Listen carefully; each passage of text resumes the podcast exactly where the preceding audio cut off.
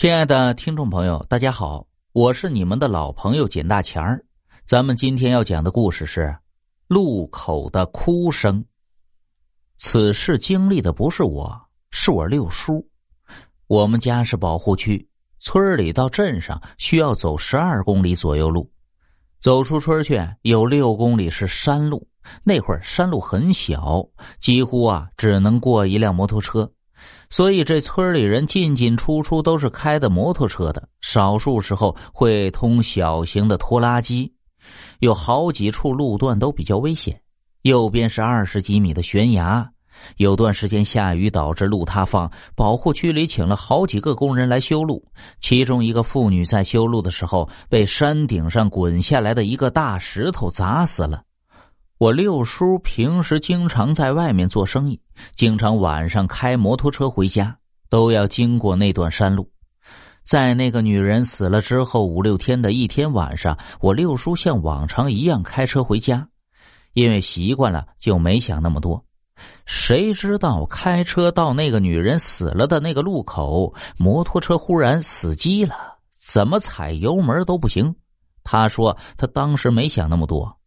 最恐怖的时候来了，直到他忽然听见山崖下面一个女人的哭声，顿时是全身汗毛都竖起来了。那个哭声越来越大声，越来越大声，听着像是从山崖下面往我六叔这里上来。我六叔吓得一直踩油门，一直踩，眼看着那个哭声就到眼前了，特别大声，就好像一个女人在你面前哭似的。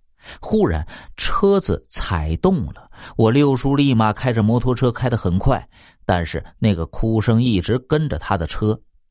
我六叔说：“真的，就是感觉那个女人坐在他的车子后座上哭，一直狂奔，开了五公里多的山路，到了离家一公里的样子的时候，那个哭声就没有了，一下子就没有了。刚好那里附近是我们村每年全部都要供奉的神地。”他到家之后，整个人都傻了，傻了有几十分钟，呆呆的坐着。后来回过神来，才跟我们讲的，一边讲一边发抖。那当时我们还小，但是也还记事儿。我们好多小孩子都在他家玩，亲耳听见的。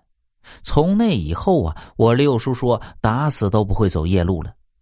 这个事儿呢，我们都猜测可能是那个女人的灵魂还没有请走，她死了，自己都觉得很冤枉，就想拦着我六叔的车子，搭着他回家。